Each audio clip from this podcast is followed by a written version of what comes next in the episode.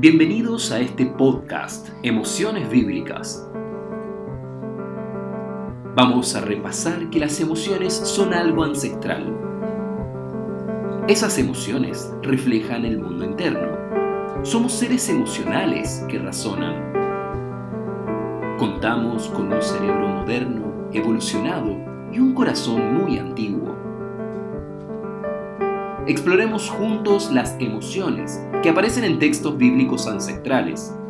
Repasemos episodios de aquel pasado para encontrar sanación a pensamientos que aturden hoy. Recuperemos el valor de la emoción y los sentimientos. Animémonos a recuperar una vida de sonido y color. Nos acompaña psicóloga clínica de la Universidad Católica de Chile, supervisora acreditada, directora, especialización en clínica psicoanalítica relacional con niños y adolescentes, magíster en psicoanálisis de la Andrés Bello, nos acompaña Analia Stutman. Así también el doctor Patricio Fishman, médico psiquiatra de adultos por la Universidad de California en San Francisco e infanto juvenil por la Universidad de Yale, certificado por el American Board of Psychiatry and Neurology, actual profesor adjunto del Yale Child Study Center y director médico de la Fundación de Salud Mental Fundamental. En la voz, Rabino Ari Sigal, sociólogo, sirviendo en la comunidad Círculo Israelita de Santiago. Bienvenidos. Bienvenidos a un nuevo podcast y en esta oportunidad tal vez la emoción más esperada, posiblemente sea la más positiva. Tanto tiempo nosotros teníamos ganas de escucharla, debatirla, pensarla, reflexionarla con todos ustedes. Y tiene que ver con la alegría, la emoción positiva por excelencia y seguramente también es la más representativa del ser humano. Sin dudas es la emoción que todos aspiramos, pero posiblemente caemos en el intento. Lo primero que quiero contarles para adelantar es que para traer una definición y entonces dicen, ¿dónde está esa alegría? El que se contenta con lo que tiene. Así dice el Tratado de Principios como la definición básica. Pero mi preocupación frente a esto es que si uno está contento con lo que tiene, no hay que salir a buscar a ningún lado esa alegría. Entonces debería ser intrínseca. ¿Cómo lo piensan ustedes? ¿Tiene que ver con componentes, con hormonas, y con situaciones biológicas que desencadenan esa alegría o pertenecen y están dentro de nuestro dispositivo y no hay que buscarlo en ningún lado? A ver, pienso que al ser una emoción, nosotros estamos hablando de emociones, ¿no es cierto? Son, son más bien una experiencia vivida, una experiencia sentida. Tiene que ver con algo que nosotros reconocemos que nos pasa y que produce una sensación particular, en este caso de placer, de bienestar, de, felicidad, nos provoca estados positivos, pero naturalmente, eh, y, ahí Pato puede tal vez entrar mejor en ese tema, tiene un componente biológico en términos de que más bien la emoción de alegría, ¿no es cierto?, genera, genera cosas positivas en, el cerebro y en el estado de bienestar, ¿no es? Entonces, en algún lugar sí, tienen algo intrínseco, pero también en esto de ir por ellas, ir por la alegría, tiene que ver con proveerse, o sea, como que el estado de bienestar no es una experiencia autopoyética, como que por sí misma se ofrezca todo el tiempo el nivel de bienestar suficiente para sentirse bien.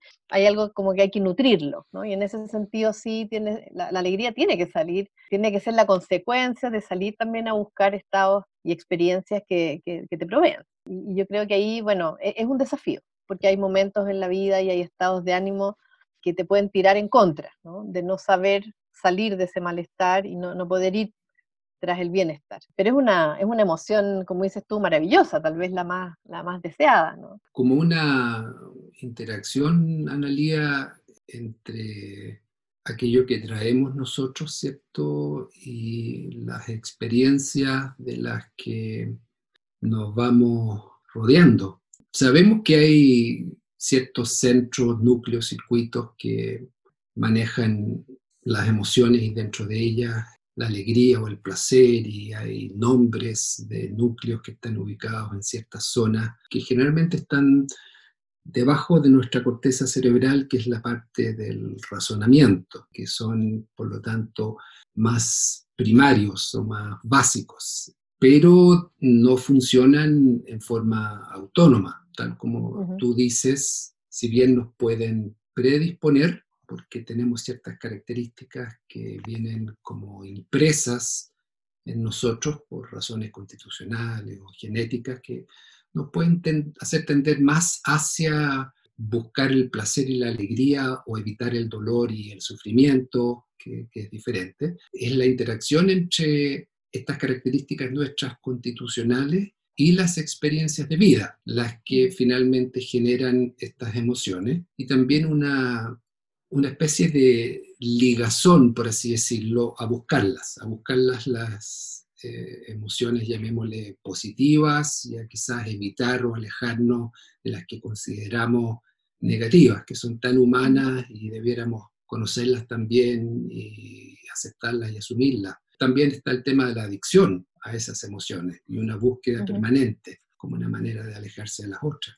En estos minutos vamos a conversar sobre tres fuentes bíblicas pero efectivamente quiero ser más crítico con esta pregunta que nos estamos haciendo. Posiblemente el objetivo de este podcast es generar serotonina en todos aquellos que nos escuchan, traerles tranquilidad, relax en todo lo que están pensando en sus emociones. Algunos dicen que la endorfina es la más importante porque nos hace sentir felices y algunos lo buscan a través de adicciones, de drogas. Eh, la oxitocina respecto del amor, la dopamina para motivación y para placer. Entonces, ¿es importante hacerse esta pregunta de la alegría o uno simplemente por hardware trae todo esto y definitivamente da lo mismo? ¿Hay que cuestionarse la alegría? ¿Hay que hacer una emoción vivida permanente y consciente a través del mindfulness en el afuera o lo traigo, no lo traigo y se terminó? Vamos, vamos a distinguir. Si ponemos que la alegría es como una emoción chispeante, ¿no? que, que es una emoción que tiene todo un correlato, ¿no? como, como con la sonrisa, como con el ánimo, como con, con una cierta liviandad. ¿no? La, la, alegría, pudiésemos,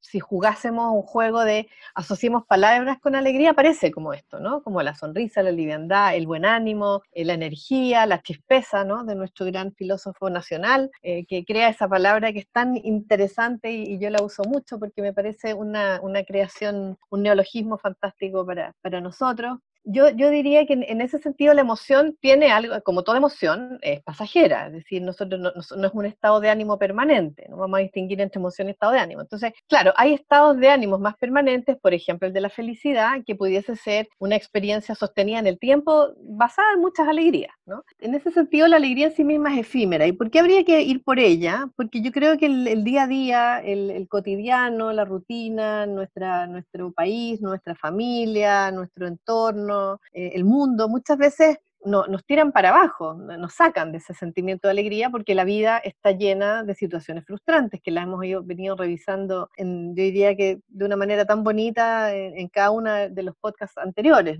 Entonces, sí hay algo de, de ir tras la alegría. O sea, yo, creo que hay una condición resiliente, le hemos hablado también de la resiliencia en otros conversatorios, ¿no es cierto? Es como, la resiliencia tiene mucho que ver con poder eh, sobrellevar ese, el malestar, ¿no es cierto? Poder salir de ese estado de malestar y perseguir la alegría, ¿no? Así, nuestros textos hablan de justicia, justicia perseguirás, pero yo, yo le agregaría eh, alegría, alegría perseguirás también, digamos. Es decir, me parece que claramente apuntan a, dos cosas diferentes, lo otro es un valor profundo que el pueblo los judío lo, lo, enarbola y lo persigue y, lo, pone en práctica además, ¿no? Pero la alegría como experiencia vital eh, no solo es sanadora, sino que produce eh, muchas cosas buenas en, la interacción, en lo que ocurre entre las personas, es decir, entrar a un trabajo donde hay un clima laboral de buena onda y alegría, es re distinto a irte a meter a un lugar, ¿no es cierto?, donde vas a pasar todo tu día entre gente seria, amarga, frustrada, porque la, alegría nutre, yo lo diría de esa manera, ¿no? La alegría nutre, vitaliza, aporta, y entonces no podemos estar pasivos frente a ella. O sea, yo creo que la, gente saludable se provee de alegría con, el, con la consideración que hizo Pato, ¿no? De, ojo, porque hay gente que busca la alegría como un extrañamiento de los sentimientos negativos. O sea, se adicta a la alegría en búsqueda de desconectarse, disociarse, desentenderse de los sufrimientos o el malestar, que también son una muy buena fuente de información de en qué estamos. Me gustaría saber, preguntar, me gustaría, Pato, ¿dónde consigo endorfina?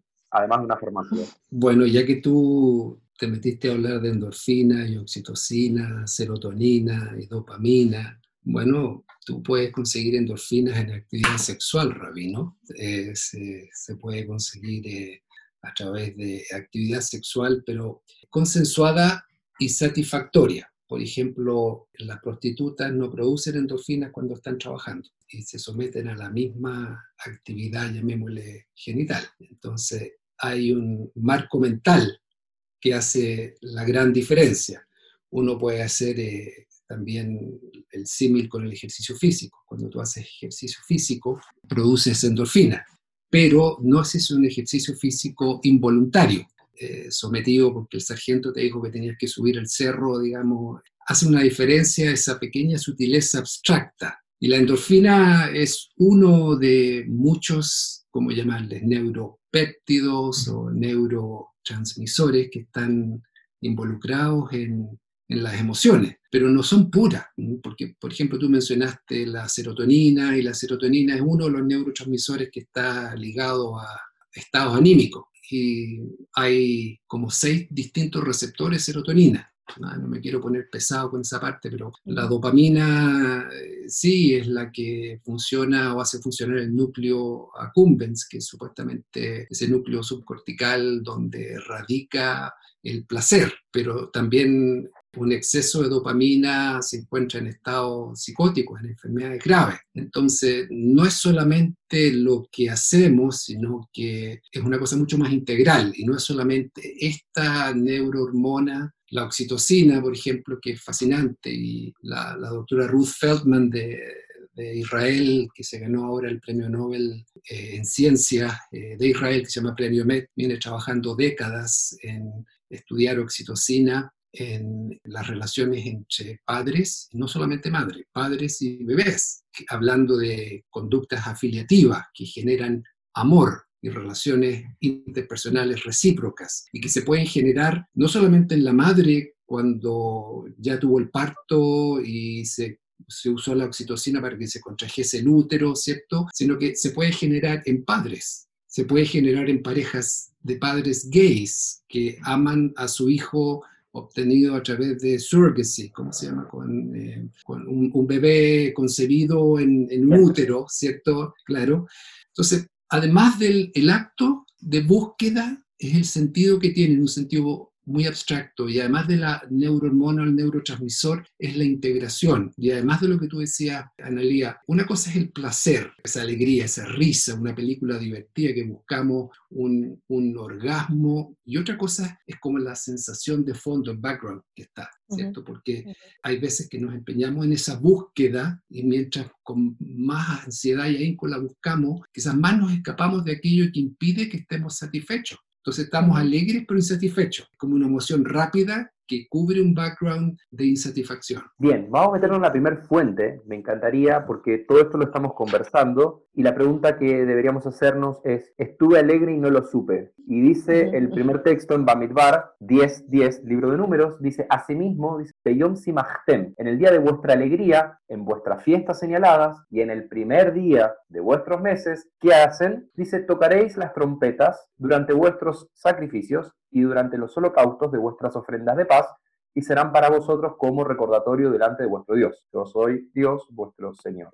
Lo interesante de acá la palabra, de Yom Simachtentis, el día de vuestra alegría, es que hay que recordárselo a la gente. Debería ser un evento que surge de manera natural, como lo venimos conversando, que no está forzado, que cada uno lo reconoce y lo vive libremente.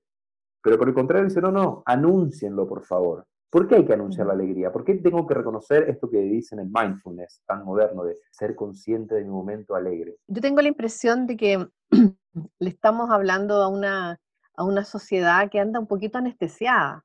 Por eso habría que, ir a recordárselo, ¿no? Es decir, eh, no sé cómo habrán sido los tiempos bíblicos, como para que la Biblia lo, lo, asuma también como una tarea importante, ¿no? De que hay que ir a anunciar los momentos alegres. Yo tengo la impresión de, que la, alegría es un parámetro de salud, que, es otra dimensión que podríamos tomar. O sea, yo, creo que, la gente no, solo se alegre o lo pase bien, porque, ¿no? sino que, que la gente sepa que, está alegre, e, es un estado de salud, o sea, es, un es una capacidad de reconocer eh, em, en el estado emocional en que me encuentro y además reconocer que ese estado emocional es placentero, e, es, bondadoso, es generoso, eh, porque la alegría tiene eso, tiene eso otro, ¿no? La, alegría se comparte, la alegría se contagia. Hemos hablado mucho del contagio, del contagio de la angustia, el contagio, ¿no? Pero, también la alegría se puede contagiar. Entonces, ¿por qué habría que anunciarla? Tal vez porque estamos con un pueblo está muy cabizbajo, un pueblo que está muy deprimido, que está muy frustrado, un pueblo que está eh, olvidado del bienestar en el sentido más desde la salud, el concepto de bienestar desde la salud, como podríamos pensar cuando se unieron al Becerro de Oro, ¿no? Como, porque esa, como, yo diría, son como, ni siquiera son los placebos, ¿no es cierto? Sino que son como aquellos productos químicos que generamos, que creamos, ¿no? Es decir, hoy día todo lo que son las drogas sintéticas, generamos estados de alegría artificialmente porque no somos capaces de llegar a ellos de manera natural. Entonces, claro, el mindfulness, si bien es, eh, que es una herramienta que se saca de Oriente y se trae a Occidente, como y en cierto sentido hasta se manualiza para que podamos volver a, entrar en contacto con nosotros mismos, a mí me parece que la gente mm, más saludable, más sanita, no necesita que, les, que le vayamos a avisar. Esa gente sabe, y, sabe lo que vale esa alegría, sabe lo que pesa esa alegría, ¿no? Y sí tiene que ver, como decías tú, con ciertos valores que, el judaísmo procura, ¿no? Y, que tiene que ver, y yo diría con todas las fuentes universales, eh, digamos, eh, que, van por el camino de generar el bien, y que es que de alguna manera la alegría, más que, que tener que ver con tener mucho o tener lo que me falta o con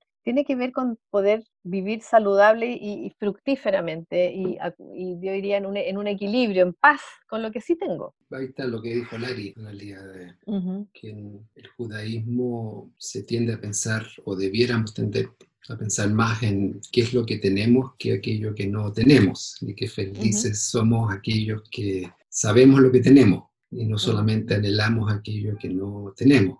Y y si bien es cierto, es muy abstracto, no, sé dónde trazamos la diferencia entre estar alegre y ser feliz. Yo creo que es un continuum, es como un, abanico de colores. Hay ciencias que se juntan para tratar de estudiar qué es aquello que es estar feliz, ser feliz y cómo intentar mantenerlo.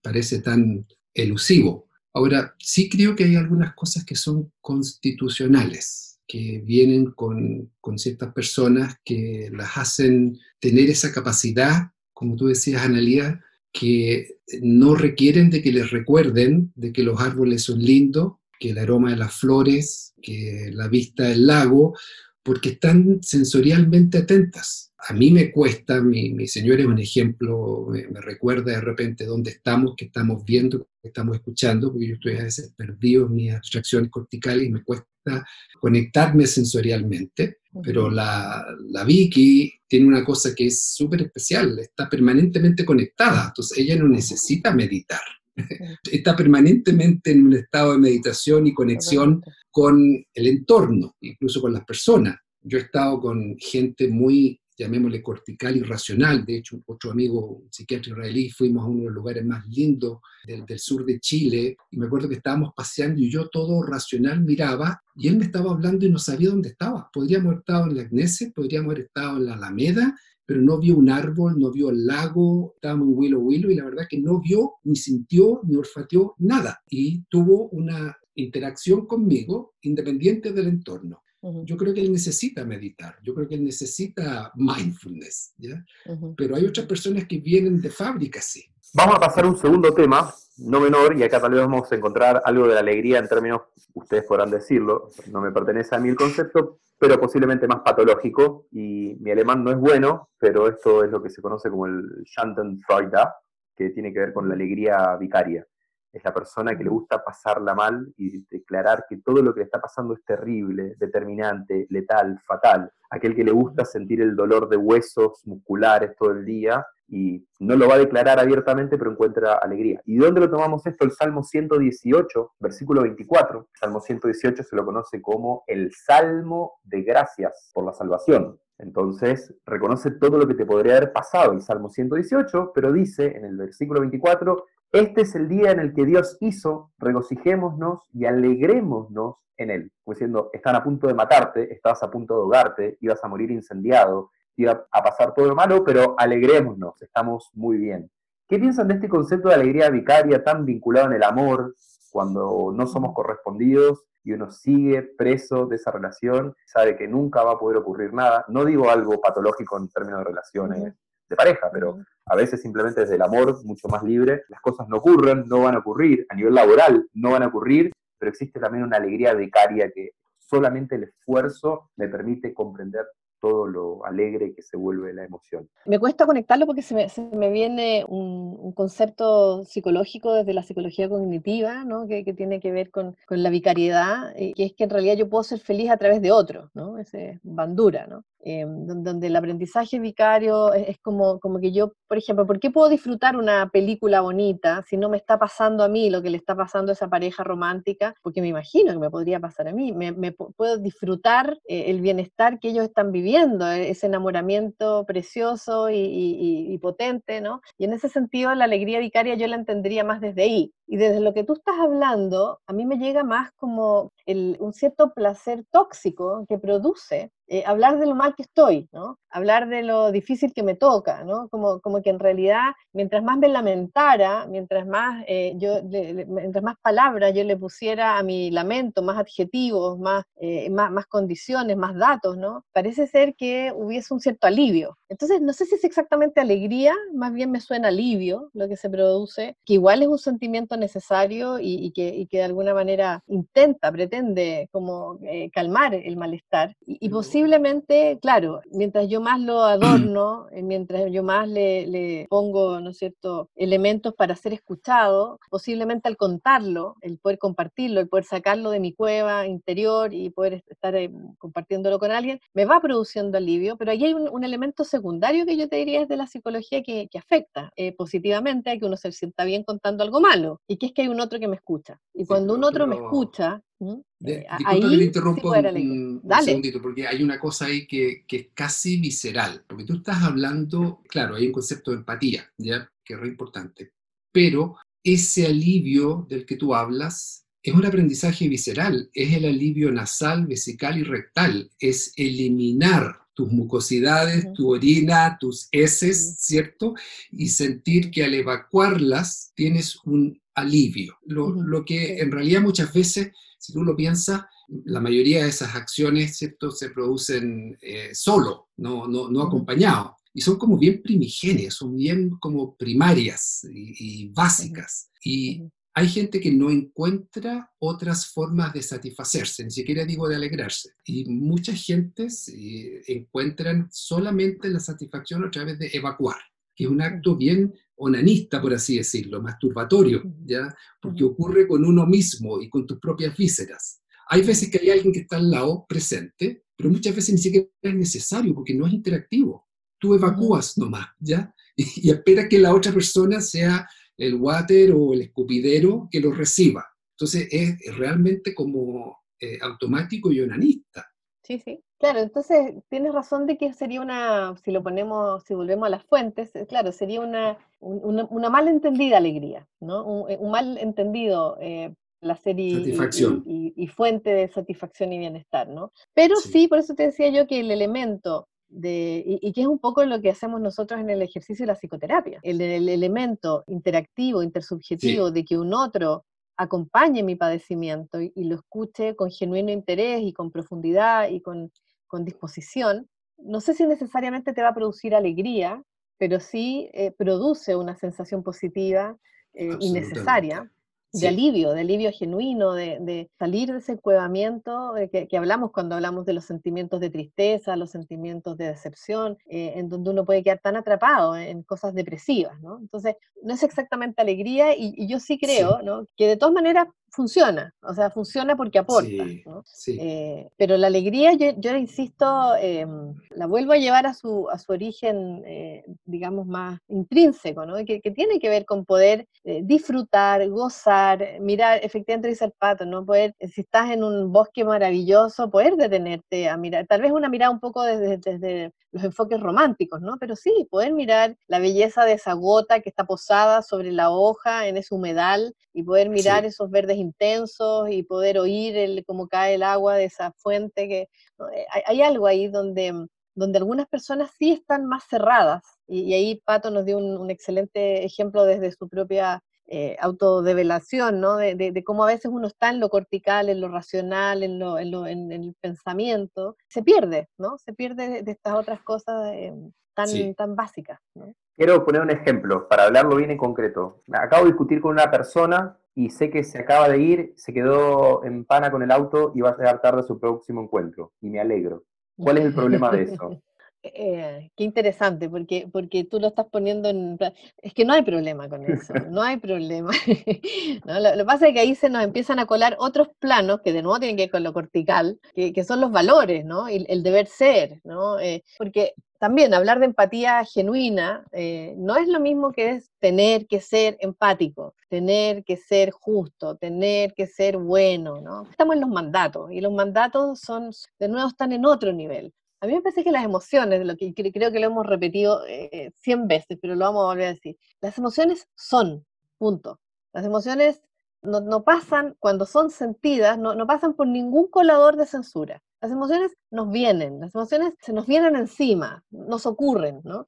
Y en ese sentido, bueno, después pasará como en el fútbol, ¿no? A, ver el bar, después veremos la repetición de la jugada, si fue una mm, cosa mala de tu parte, iba a decir un garabato, pero no es necesario, haber pensado mal en, esta persona, o se te vino, estás, te trató mal, no fue buena la, reunión, no conseguiste nada positivo en la reunión, el tipo fue un desagrado, te hizo pasarla un mal rato, bien, está bien que se le pinche la rueda, si tampoco es tan grave, ¿no? Como que la emoción en sí misma no es mala en sí misma, no, no, las emociones no son malas, las emociones son información, son experiencias y son fuentes de información.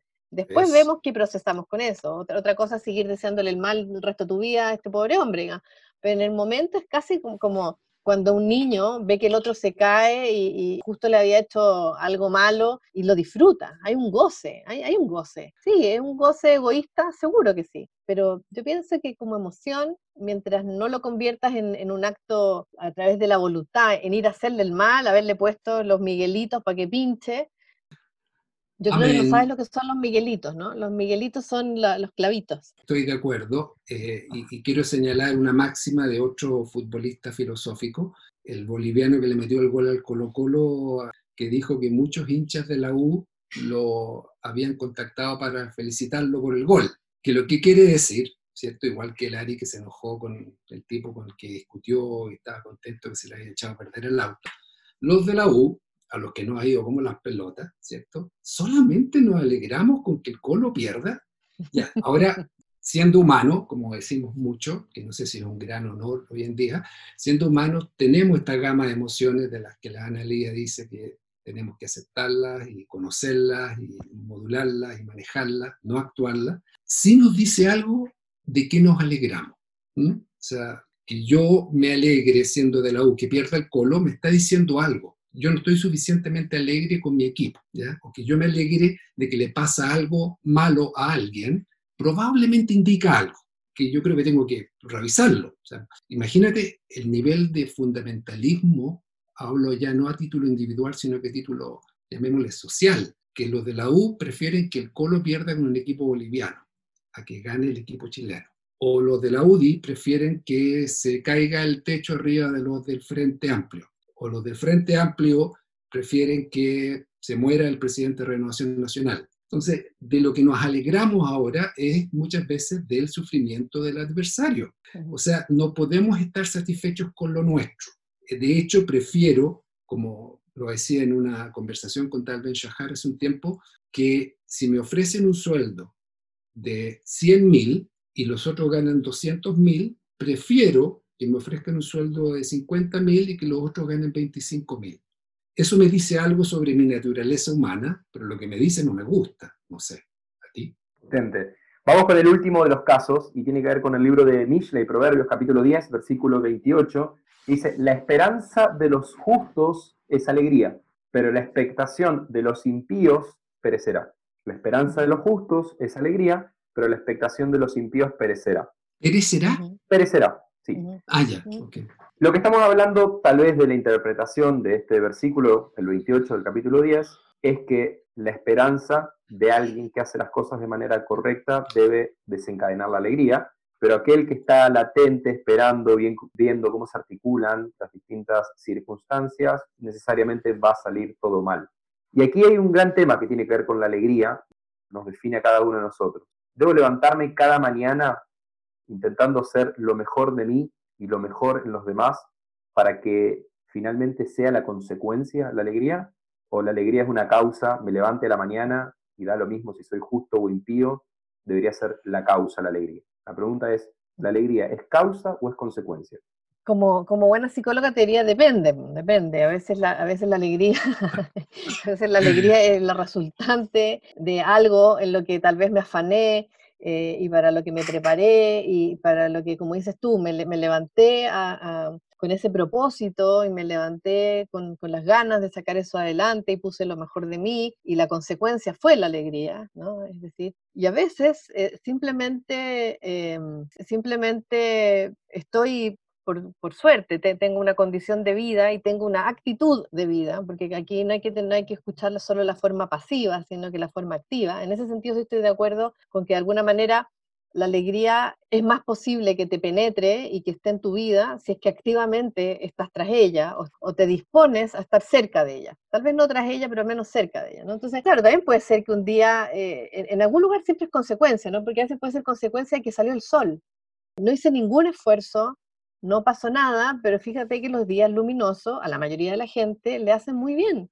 Por lo tanto, amanezco alegre y por lo tanto, como amanezco alegre, me dispongo a hacer el mejor almuerzo que pueda mi familia y los voy a sorprender y me voy a dar el tiempo y voy a hacer algo rico y entonces ahí estaría la alegría como causa. ¿no? Ahora, yo creo que siempre, desde la teoría de la complejidad, es una experiencia interactivamente causa y consecuencia a la vez, porque la alegría alimenta actitudes que son fomentadoras de más alegría como consecuencia. Y las consecuencias alegres, ¿no es cierto?, te disponen a que tu mente, a que tu estado eh, anímico esté en estados más proclives a la alegría. Entonces, hay ahí un circuito que, que es muy interesante pero sí creo que de todas maneras las esperanzas, eh, ya, que, ya que tocaste el tema de la esperanza, que también lo tocamos en, en, algún otro momento, yo creo que las esperanzas se albergan más en corazones alegres. Es decir, hay más disposición a estar esperanzado cuando uno ha estado bien. Y en general el, el estar bien también tiene que ver con la justicia, con hacer el bien, con... ahí hay una mezcla. Sí,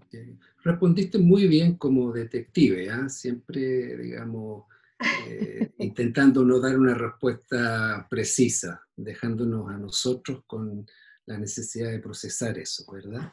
Eh, pero es, como se dice, parte de la, de la pega.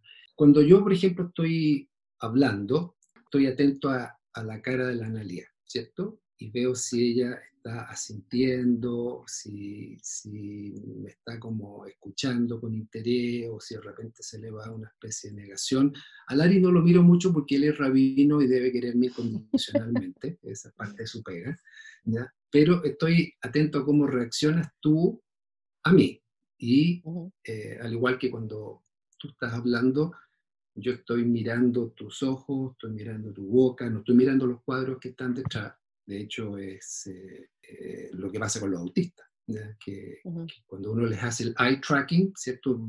Tú le puedes poner a los niñitos y decir se detecta autismo muy temprano, unos dispositivos para ver que están mirando, no, no están mirando a la persona que está al frente, están mirándole la orilla del lente, el cuadro que están detrás, y es esa interacción temprana que se produce, que incluso hasta el día de hoy la tengo yo contigo en el día, la que provoca muchas veces sensaciones de alegría, que están muy ligadas a las sensaciones de cariño, de amor, de empatía, porque yo creo que la alegría tiene que ser en conjunto. Es, difícil, lo otro es onanismo, lo otro es placer con uno mismo, ¿cierto? O sea, el bosque yo lo quería compartir con mi amigo y el otro estaba hablando del ejército en ese momento. Entonces, cuando yo estoy aquí, estoy derivando alegría, estoy derivando amor de una interacción a través de ver cómo tú reaccionas a mí, tu, tu asentimiento. Eso me, produce en mí una alegría, una satisfacción, que pienso que con todo lo cortical que soy, es a lo más que puedo llegar. ¿Te fijas? yo, yo aspiro principalmente a eso. Ahora entiendo que se nos está acabando el tiempo y para ser además de alegre tenemos que ser justos. Creo que al rabino le toca ayudarnos a entender lo que hemos hablado. Hasta aquí hemos hablado de la alegría y decimos búsquenla, pero no la fuercen. Ni hace falta decir que los estados positivos nos hacen bien. La interacción entre lo que traemos de manera constitucional o genética más la nutrición a través de la experiencia podría ser un buen equilibrio de lo que definimos como alegría. Ojo con la adicción a la alegría, porque a veces la utilizamos para desentendernos como si fuera una disociación. La alegría también es efímera. Se manifiesta con buen ánimo, con liviandad, con chispeza, con felicidad, con estados de ánimo, con el placer. Y se debe ir detrás de la alegría como una condición resiliente. La alegría debe ser vivida como una emoción libre, sin censuras o condiciones, nunca forzada. Surge con naturalidad, porque si no fuera así, entonces la alegría escapa.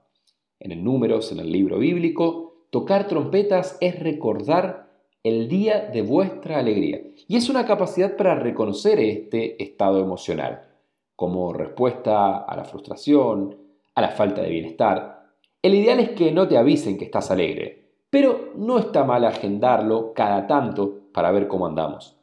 La alegría vicaria, en el Salmo 118, mientras que no sea un acto de voluntad y consciente provocarle el mal al otro, no podemos avalarlo, pero necesariamente esto nos ocurre.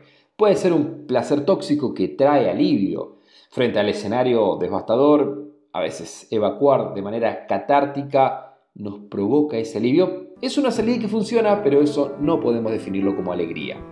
En el libro de Proverbios, la alegría como resultante de hacer lo correcto es ir de manera justa tras la alegría. Y esto es una experiencia interactiva y por lo tanto creciente de manera constante. Muchas gracias. Maravilloso. Gracias a ustedes. Gracias, Nelia. Gracias, Rafa. Chao. La vida es lo que nos pasa cuando estamos haciendo otras cosas, dijo John Lennon. Y es cierto, todo lo que tenemos es tiempo y el tiempo es vida.